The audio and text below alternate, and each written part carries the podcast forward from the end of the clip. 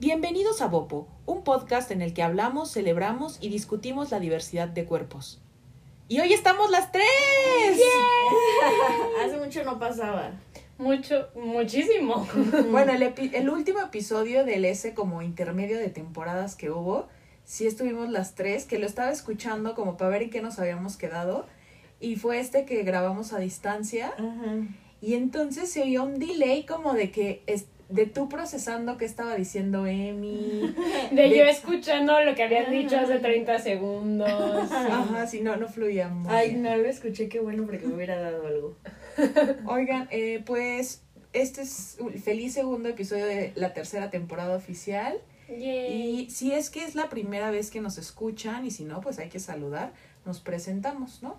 Ujú. Bueno, pues yo soy Cora Bravo. Yo soy Ceci Bravo. Y yo soy Emilia Torres. Y juntas somos. Las mamás presentes. Este, oigan, pues miren, se pensó en este tema, creo que son las personas ideales para hablar de esto y esperamos que les interesen porque al final de cuentas, pon tú que no todas somos mamás, pero sí es posible que muchas de, de, la, de esta comunidad Bopo convivamos con niños. Ah, yo creí que nosotros y yo, Cori, ninguna es mamá. No, no, hablo de Sí, la... sí, sí. De las boponautas, bopo amigas. este, y bopo amigos. Que puede ser que no seamos mamás, pero, pero sí, ¿no? Pues nosotros tenemos una, so- una sobrina, yo tengo varias sobrinas también de... Emi trabaja con niñas. Entonces, pues por eso nos parecía importante hablar de la autoaceptación y, y, y todos estos temas con niños. Es un gran tema, siento. O sea, Sí. creo que tiene como muchas vertientes y posibilidades para poder discutir. Aparte creo que nos complementamos bien aquí, porque Emi tiene la parte de niñas, ¿no? Y todas tenemos la parte de autoaceptación y cómo se manejan. Todo lo que se necesita para hacer un podcast sobre autoaceptación de niños. Ahora, empecemos con la problemática. Nos referimos, cuando hablamos de cómo inculcar la autoaceptación y cómo hablar de estos temas con niños, ¿cuál es el panorama? ¿A qué nos estamos enfrentando, Emi? Tú que convives más con niños. Em, pues yo creo que, y también, bueno, siendo eh, activa, par- no, participante activa de la comunidad como el, em, pues body positive y pensando en, en que estamos empapadas de este tema eh, y lo hemos vivido nosotras también, creo que eh, es un tema complicado porque está, de lo más normalizado que hay es el hablar de los cuerpos de los niños y de las niñas, ¿no? Entonces, eh, ah, pues siento que entre ellos, la- o sea, los comentarios entre los niños siempre son un ejemplo de los comentarios que escuchan y los comentarios que ven de otros, que, que escuchan de otros adultos. Entonces, pues yo creo que es muy importante empezar a pensar como en esas conductas y esos comentarios que hacen los adultos y en cómo nos referimos a los cuerpos de las, de las niñas, yo diría, ¿no? Y pues el panorama es complicado. Eh, se han hablado muchas veces, este, y muchas activistas body positive han hablado de, de lo difícil que es la convivencia familiar en una en un ambiente que está rodeado de dietas, de eh, juicios al- hacia el cuerpo, de comentarios, de entonces eso lo hace súper complicado eh, y empieza desde muy temprana edad en donde nos estamos pues creando como personas, creando nuestra autoestima, quiénes somos, etcétera. Entonces, ese es el panorama. Yo creo que es grave que haya esas, eh, esa normalización del, del juicio desde tan pequeños. Y yo creo que muchas veces los, o sea, no, no se dan cuenta o no nos damos cuenta de que los comentarios del cuerpo son como indirectos, ¿no? O sea, puede ser como que cargues a un niñe y sea como de, ¡ay, qué pesado! o algo así, que no tiene que ser como precisamente de, ¡ay, ya estás este, subiendo! que también existe novio, pero esta gordofobia interiorizada hace que saquemos comentarios que sean como, "Oh". O hablar de los cuerpos, o sea, como que a los adultos les de por sí este este mundo como de que de repente hace a un lado a los niños, como no, no estoy segura cuál es la palabra, pero... Adultocentrista. Exacto, gracias. Adultocentrista, ya de por sí es como complejo, ¿no? Eso de partimos de adultos que creen que pueden opinar sobre el cuerpo de los niños.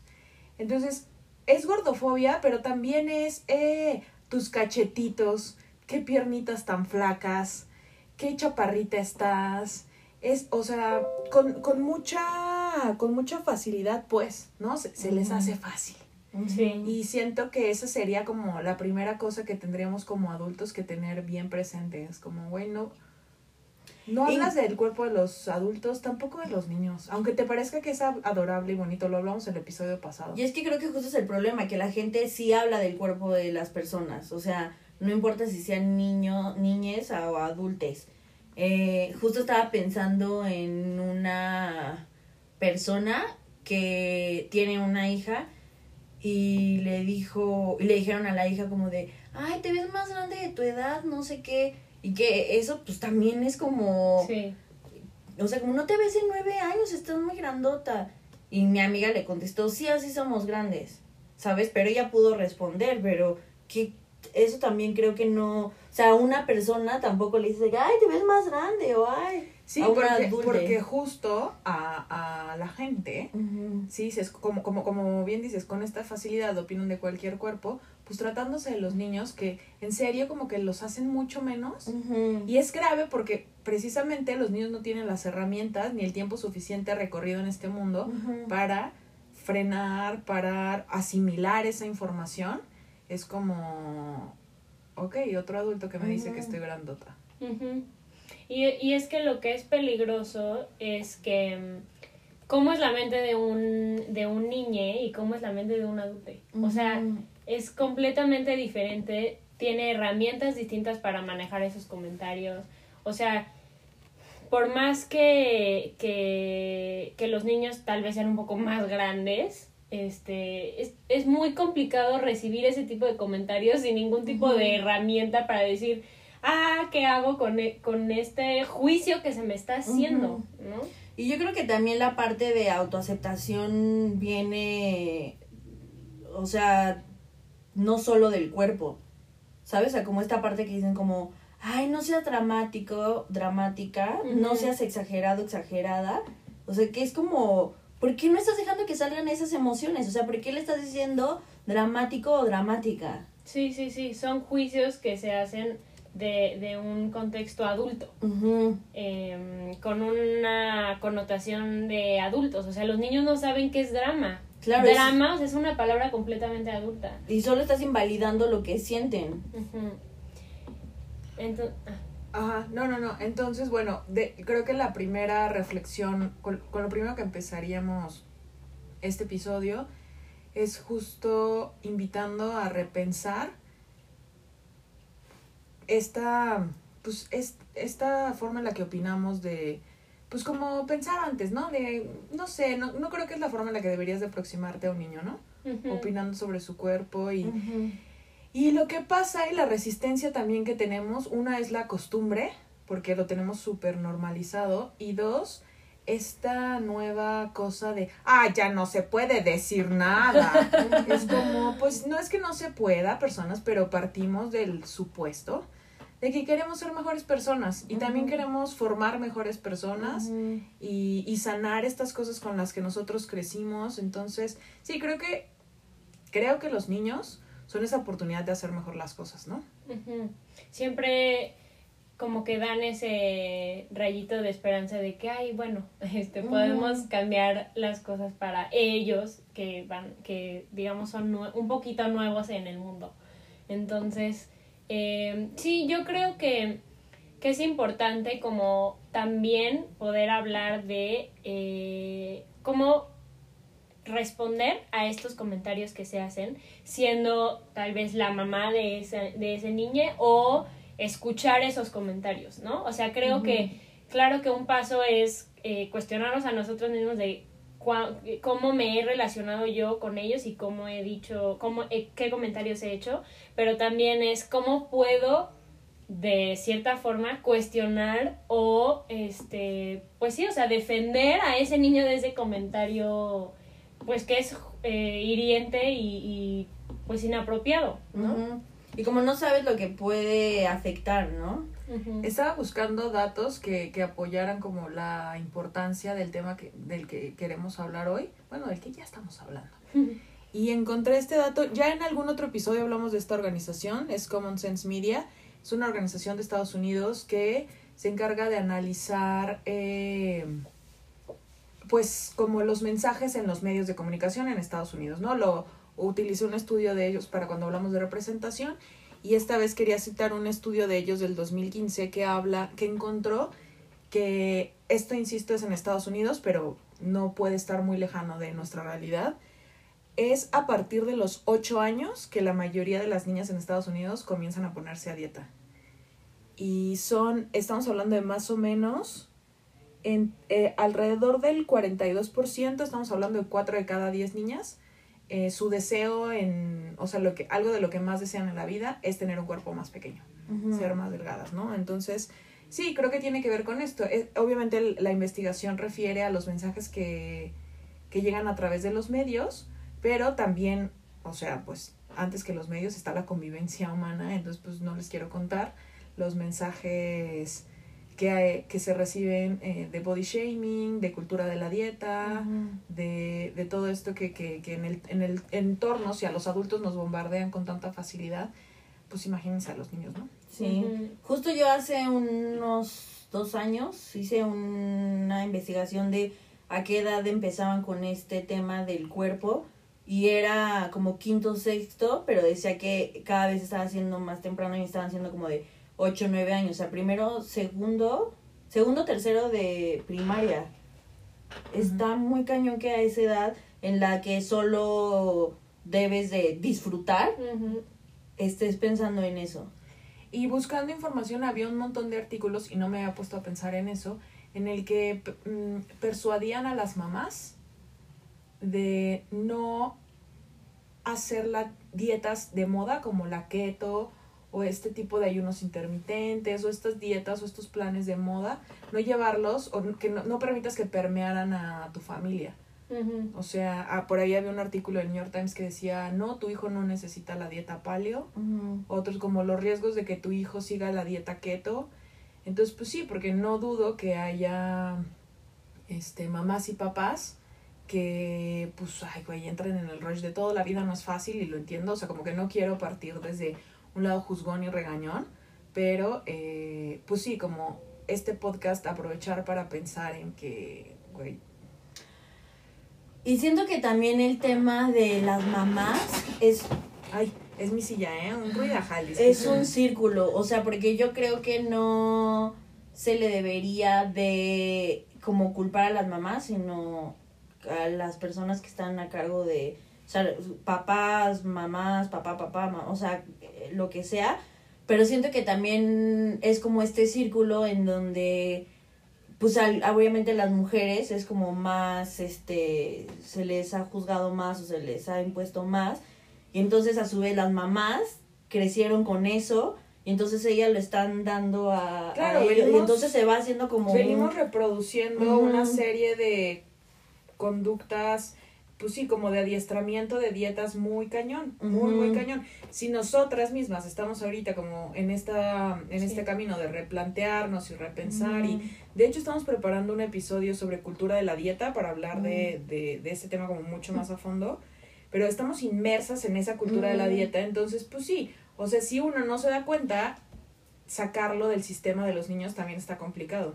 Sí, y mm, yo creo que también es, o sea, como que creo que lo más importante es que es un, estamos en, inmersos en un sistema en donde se valora lo, la belleza superficial, hegemónica, eh, etcétera. Entonces, no se, nunca se hacen comentarios respecto a, ay, qué inteligente, qué buena idea, este, ay, eres súper valiente, qué padre que pudiste hacer tal, ¿no? O sea, siempre es algo relacionado al físico, desde los bebés recién nacidos, ¿no? Los comentarios que siempre se hacen a un bebé. Ay, ese es- bebé es muy feo. Sí. O ay, ese bebé sí está bonito. Güey, qué fuerte. Exacto, todo, todo. Ay, no, ¿y cuánto pesó?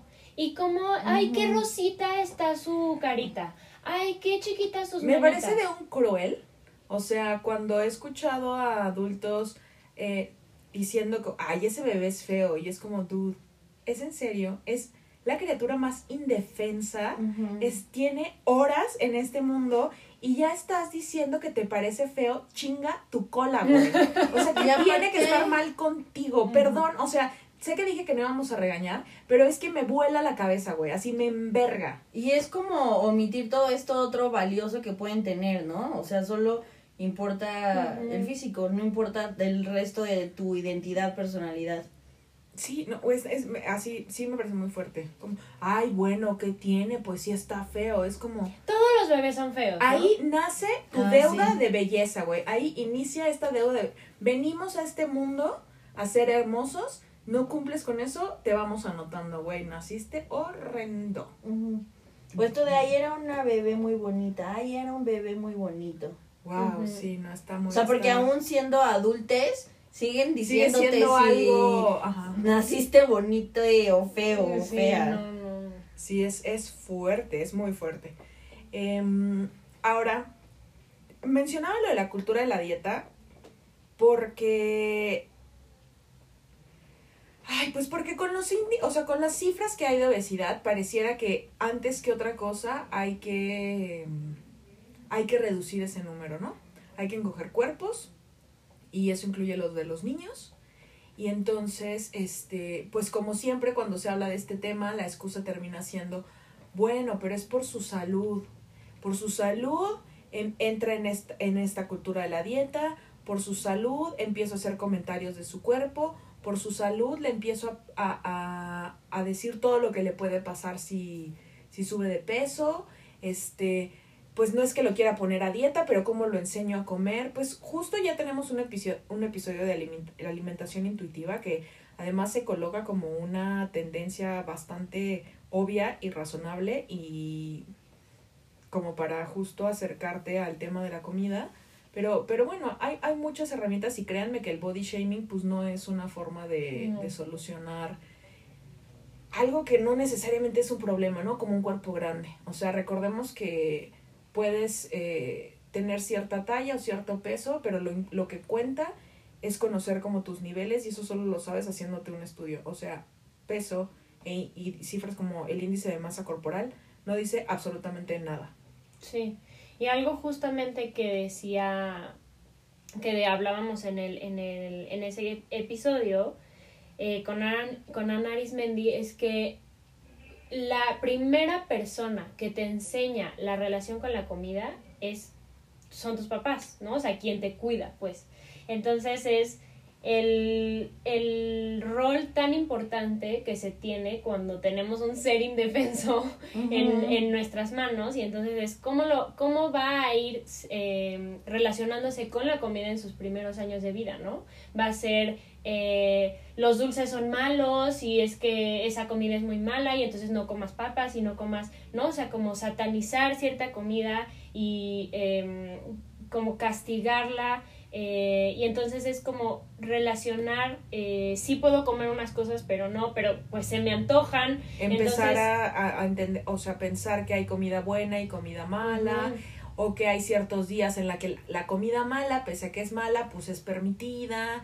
Y entonces entras como en esta lógica tan, uff, por decirlo menos confusa, ¿no? Pero Sí. en realidad es bastante, no quiero decir tóxica, pero digamos, este, pues sí, muy, muy confusa. O sea, comer se vuelve muy complicado. Sí. Sí creo que los papás deben ser una guía, o sea, pero justo una guía de, a ver, esta comida cómo nos hizo sentir, cómo nos cayó. Este, no tienes antojo de esto, que no te quieres acabar este plato, va. Este, insisto, vamos a traer especialistas ya como del área de nutrición para que e- eventualmente nos hablen de esa parte, pero en lo que corre, en lo que respecta a la mente, creo que creo que ya está bastante medido, ¿no? Este asunto de de trabajar una mala relación con la comida y lo que puede pasar. Y pues no se diga con el cuerpo. Ujú. Entonces, como que diga, todo esto va de la mano, ¿no? O sea, la relación con la comida, los comentarios respecto al cuerpo y los comentarios de valor respecto al cuerpo. O sea, eh, hacer, o sea, la manera en la que te relacionas con tu hija, pensándolo como en, haces comentarios respecto a su físico con juicios, con juicios tuyos como adulta o no. ¿no? O sea, como pensar en cómo te relacionas con, con tus hijas, ¿no? Eh, decir eh, qué es lo que les estás diciendo, qué es lo que le estás enseñando que es bueno, que es bonito, que es valorado. Y, y pues sí es complicado porque obviamente estamos inmersos en un sistema espantoso que valora todo eso, todo ese tipo de cosas superficiales respecto al cuerpo, pero pensar en qué comentarios son los que le dan valor a, a tus hijas, ¿no? Como eh, cuando, se, cuando se avienta a hacer algo, cuando se divierte, cuando es feliz, cuando, o sea, pensar en, en temas de emociones, temas de valor, de identidad, de, ¿no? O sea, enfocarnos muchísimo más en quienes son como personas más que, más que hacer comentarios respecto a su físico. Y eso tiene una trascendencia enorme en la vida de los niños, ¿no? Como que pensarse capaces, este, y, y pensar que, que no hay una relación entre si me quieren o si soy valiosa y cómo me veo. Ujú. 100%. Oigan, eh, pues algo que me, me, me parece que podría servirnos como hacerlo más puntualmente, yo quisiera preguntarles, ¿cuáles serían estos como conductas a evitar? No, no le llamemos nos, los don'ts, ¿no? Sino cosas a evitar o a reflexionar para eh, mamás y o personas que conviven con niños constantemente con respecto a eh, el tema de amor propio. ¿Qué cosas restan? O sea, que es como, híjole, no, repiénsate, esto no sirve, ya hablamos de no hablar de sus cuerpos, ya hablamos de esta relación con la comida. ¿Qué, qué otras cosas es como común? Como errores, malas prácticas, cosas a evitar. Yo creo que cuando hay hermanos, como esta comparación entre los hermanos llega a afectar mucho la autoestima de la persona.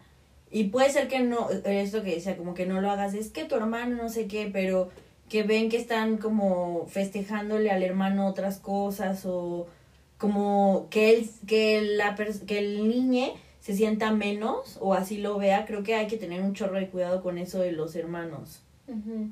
Yo también pensaría en hacer comentarios respecto a otros cuerpos enfrente de ellos. Eh, o sea, por ejemplo, este, si está tu hija o hijo contigo y tú ves un anuncio y no sé, algo así como, ay no, este, está súper gorda o ve, ay se le ve, viste cómo, hasta en chisme, ¿no? Con alguien más, pero que te está escuchando, como, ay, viste cómo se le veía el vestido tan mal. ¿Viste que ya engordó? ¿Qué le pasó? Eso es, o sea, de verdad que no hay que subestimar jamás lo que los niños escuchan, porque, y, y es como pensar en, eh, cuestionar en este tema adultocentrista de los niños escuchan, los niños piensan, los niños son personas activas en su mundo y están perfectamente conscientes de lo, de lo que están escuchando y viviendo. Entonces, es como tratarlos como personas que son y, y respetar, ¿no? Siempre poner ese ejemplo. Mm, yo creo que ahorita, o sea, ahorita que dijiste lo de la ropa, pensé en también que muchas veces como, no, pero este se te ve mejor, es que acá te tapa más, no sé qué, o sea, desde niñez, es como que eh, elija, elija qué es lo que quiere ponerse. O sea, creo que algo bien importante y algo que a mí me encanta es que poder, poder decir no. O sea, creo que el elegir y el decir, no quiero esto, no me gusta, es súper importante en les niñes. ¿Qué pasa cuando por influencia externa, digamos que en casa no necesariamente esté ese estímulo, eh, alguna niña, vo- voy a pensar como la más tradicional, pide, por ejemplo, un bikini? Ay, yo siento que... Es que ahí te estás metiendo en el tema Sí, de la hipersexualización. hipersexualización. Ajá, exacto, amigas, ahí quería llegar. Sí, o sea, porque creo que estamos apelando a un tema de, lo, est- lo estamos pensando solamente desde el punto de vista del cuerpo, amigos. Y obviamente esta cosa que dijo Ceci de no enseñar y así, tiene otro sentido completamente cuando hablamos de cosas como el bikini, por ejemplo. Y es que o, aparte... de, o de niñas más grandes, ¿no? Que de pronto la Que- infancia se está recortando. Entonces niñas de quinto, sexto de primaria, que era lo que tú decías, de pronto crecen muy rápido y empieza esta cosa de, no, es que no, no te puedes vestir así. Y creo que eso también es, depende de lo que consuman y lo que ven. O sea, porque una, una niña pequeña no dice como, ay, un bikini se me va a ver. me-". O sea, no importa, es como quieren entrar a, al agua y ya. Yo he ido Ojo, yo con- no sé, pero quiero que lo expliquemos porque yo he siento ido que con, puede salir esa duda. con mi sobrina a comprar justo traje de baño y yo estaban los bikinis de, de niñas de 2, 3 años y los trajes completos y como que dije a ver qué pasa y para nada le interesó a Luciana, mi sobrina, eh, los bikinis porque es algo que no está en su vida, que no ha visto, que es como, ah, bueno, pues son adultos, o sea, como a mí me toca esto, o sea, y ella solita fue como de, ay, no, yo quiero este, me gusta. Pero pues porque no, es algo que no ve en la tele como de... Y que no se valora en su familia, pues.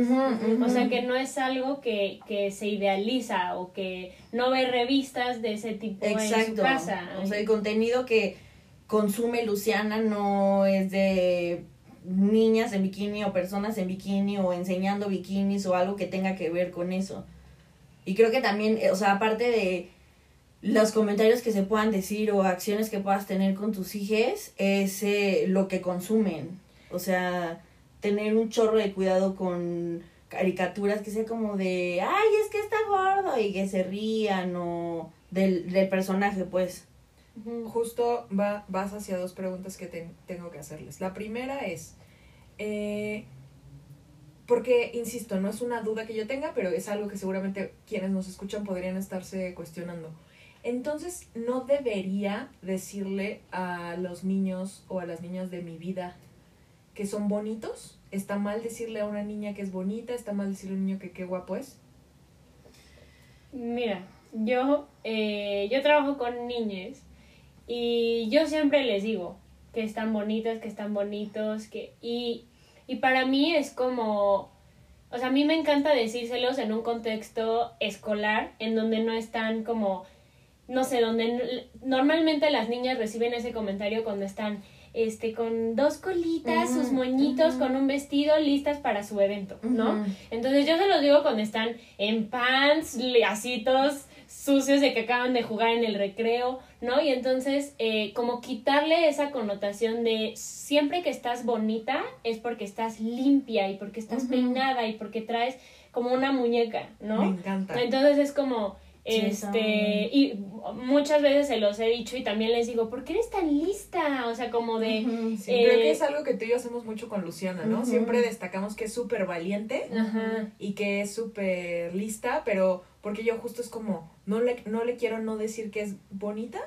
ah, pero que- no quiero que eso sea lo principal que escuche de mí. Pues. Sí, creo que no está mal, pero que Pero no sea lo más lo importante. O sea, que sea lo único que puedas destacar de la niñe, que sea como su belleza o su aspecto físico, creo que es cuando no está chido. O sea, no es como que esté satanizado decirles bonitos o bonitas, pero justo como en el conte o lo que hice, mi nunca había pensado eso en realidad de cuando estén sucios o así, me encanta. O sea, porque claro, se les dice cuando Recién traen... levantados. Ajá. Yo a Luciana siempre le digo los niños que... recién levantados son Pero para me da Sí. mucha ternura como se ve abotagadita. se ve muy bella. Y por ejemplo, algo que sí eh, yo cuestionaría, o sea, yo personalmente, eh, nunca lo he escuchado, nunca lo he visto, pero comentarios como, no sé, como más sexualizados, o sea, como qué sexy o no sé qué, o es como así. Que, que me puedo imaginar que puede pasar pensando en que la cultura sí, sí, hipersexualizada sí, de las niñas está impresionante. Em, como ese tipo de comentarios que tienen una connotación completamente relacionada a lo sexual y a la objetivización de la, del cuerpo de la mujer se me hace, eso sí a mí se me hace peligroso en relación a cómo ella se va a, a, a a inte- cómo ella va a interiorizar ese concepto. Sí, amigas, amigos y amigues, la verdad es que los niños no son sexys, no son coquetos, no son nada de eso. Eso es algo que los adultos les están depositando y que de verdad, eso sí, no suman nada. Sí, no. Y, mm, y también te iba a decir otra cosa, este, pens- es que cuando estábamos hablando de qué no hacer cuando convivimos con niños, eh, o bueno, sí, en general, pensaba en otras dos cosas. Una es eh, en cómo ellos te ven relacionarte con tu cuerpo, ¿no? Entonces, eh, por ejemplo, yo jamás vi a mi mamá decir, eh, ay, qué fea, qué gorda estoy, no me queda nada, ¿no? Eh, entonces es como si una niña o un niño ve, es, ve esa relación que tú tienes con tu cuerpo o cómo hablas de tu cuerpo, va a aprender eso, lo va a hacer en sí mismo y lo va a hacer con otros. Entonces, como pensar, eh, digo, tampoco es como, ay, qué guapa me veo, ay, qué increíble, o sea, Sí, pero ¿no? uno está con sus propias batallas. O que festejes eh, que estás bajando de peso, o, le Ujú. feste o sea, entre parejas se festejen o cosas así, porque entonces estás dando un mensaje de, ah, ok, bajar de peso o verme con un cuerpo más delgado está bien y me van a felicitar y es sinónimo de que todo chido, todo cool.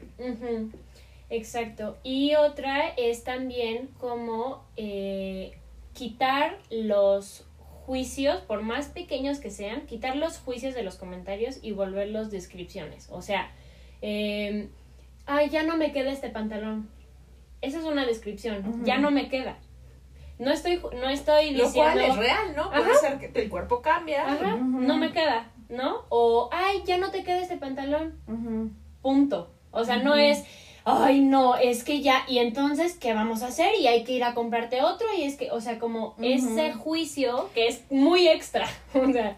¿no? Como descripción de las cosas, este, como, como hablarías de los tenis. Ay, ya no te quedan, te aprietan los tenis, sí. ¿verdad? Sí te aprietan, Sí. ok. A los ya. niños les encanta Y decir creo que están creciendo, ¿no? es-. Exacto, eso iba a decir, explicarles por qué no les están quedando, o sea, como de, ah, es que tú tienes tres años y esto, y ya vas a cumplir cuatro, y este, mira, te hay un número dos, o sea, como que también entienda que el cuerpo cambia, o sea, se va, va creciendo. Me da mucha ternura y creo que es algo que como adultos también es buena oportunidad para repensar.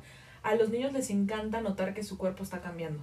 Sí. O sea, les encanta ver cómo están creciendo, cómo ya alcanzan algo, Ujú. cómo ya la ropa no les queda. Para ellos es como, wow, estoy haciéndome grande. Ajá. Entonces creo que es un enfoque muy bonito y ellos lo tienen súper asumido. Creo que además es algo que no deja de suceder. Entonces creo que sería bueno que como adultos lo, lo tuviéramos mucho más presente y, y mucho más celebrado de pronto como ellos. Y también al revés, o sea, si hay ropa que queda grande, no decirles como, "Ah, es que tú estás muy chiquito y por eso todo te queda grande. Porque entonces siento que lo estás diciendo como, está mal ser alguien pequeño o alguien no tan alto. Sí, siembras problemas donde no los hay, ¿no? Siento. Y como fomentar, fo- fomentar la comodidad.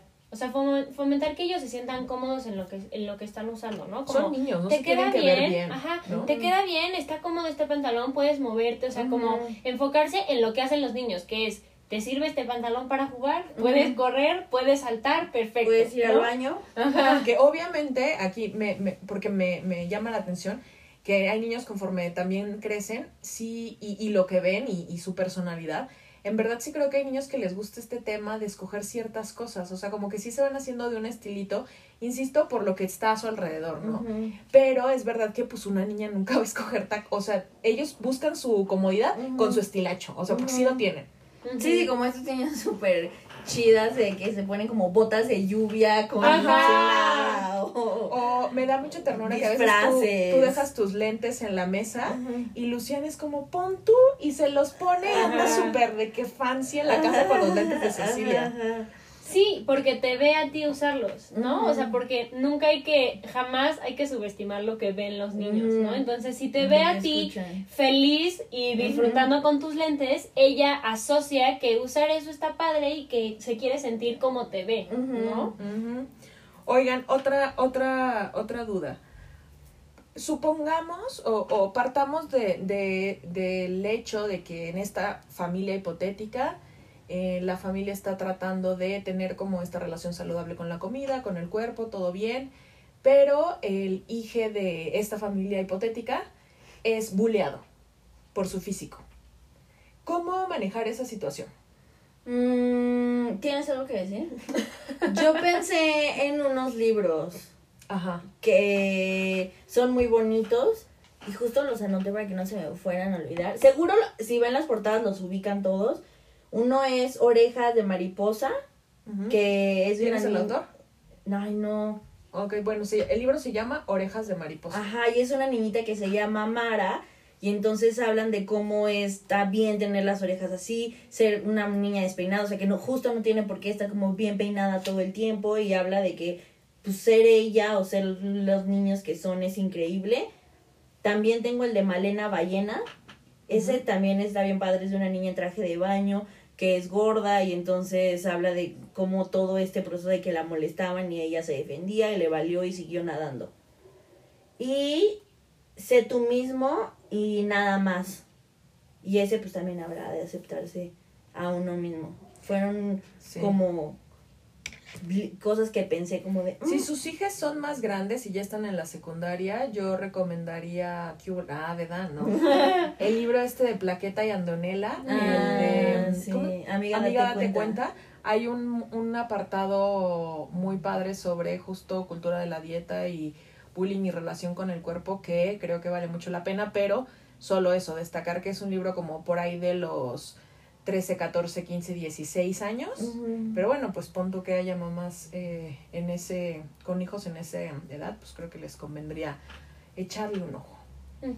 Y como fomentar siempre el, o sea, como el, el espacio seguro en la casa, ¿no? O sea, como, o sea, no, no podemos, y, y es muy difícil, me imagino, como mamá o papá, pensar en que no podemos proteger a nuestros hijos fuera, pero eh, en, la, en su casa sí, ¿no? Y como fomentar un espacio de, de pues de tranquilidad, de respeto, de juicio, de libre de juicio en, en su casa, en su crear una relación fuerte con ellos en relación a, a qué puedes hacer para no sentirte eh, así respecto a los comentarios, qué te haría eh, sentir más cómoda, etcétera, ¿no? O sea, como abrir un, un espacio en medida de lo posible para que como para contrarrestar ese, esa dificultad. que Y es fuerte porque estas herramientas suelen dárselas a los papás eh, de los, los estamos justo dirigiendo a los papás de los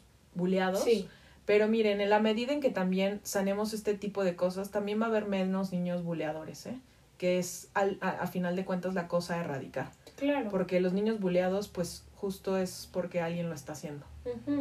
Entonces, eh, cuando estás tan acostumbrado al body shaming en casa, pues claro que se te va a hacer fácil llevarlo afuera, ¿no? Entonces, no solo tu relación con tu cuerpo está dañada, sino también con la de los demás, y te parece muy fácil también opinar, insultar y hacer menos a, a las otras personas por cómo lucen. Y claro que también eh, es complicado, obviamente depende del contexto, etcétera, pero yo sí creería importante eh, nunca pensar que es exagerado, ¿no? El, el bullying y el body shaming nunca es una exageración, siempre tiene eh, la gravedad que, que es, pues, y entonces, eh, de ser necesario hablar con la maestra en la escuela, llevarlo al tema, del, al tema escolar, ¿no? A, a la institución eh, y, y también la responsabilidad que tiene la institución de, de fomentar otro discurso de respeto en su escuela. Entonces yo y sí lo dice Emilia que trabaja en una. Sí, yo creo que en las escuelas a mí me molesta mucho cuando ah, trabajan más con la persona que es bulleada que con la persona que está haciendo el bullying. Sí, con el acosado, con el Exacto. acosado y no con el O cuando, acosador. cuando cambian de escuela a la persona que está siendo acosada, o sea, entiendo que no es como, no los cambien, no, entiendo, pero eh, eh, la persona que se debería de irse es el acosador. Ajá, seguimos como def- defendiendo, normalizando a, a este, a estas que son quienes deberían de ser castigados o al menos entrar en esta conversación y reflexionar y como tratar de ser mejores. Yo insisto que en la medida en que eso, eso nos rija un poco, creo que vamos a tratar de hacer mejor las cosas. No perfectos, vamos a tratar de hacer las cosas bien.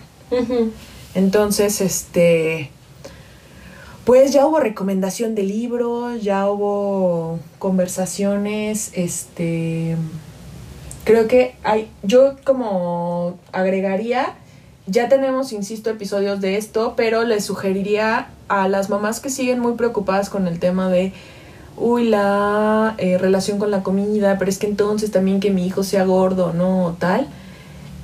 Hablemos de alimentación intuitiva. Googleen ese concepto.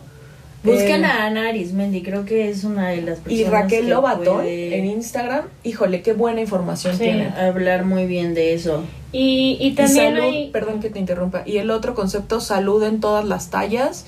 Este, por- porque son cosas que les van a dar paz como de, ah, ok, no, en realidad no pasa nada si mi hijo de 7 años eh, tiene 3 kilos de más, porque todo lo demás está perfecto. ¿no?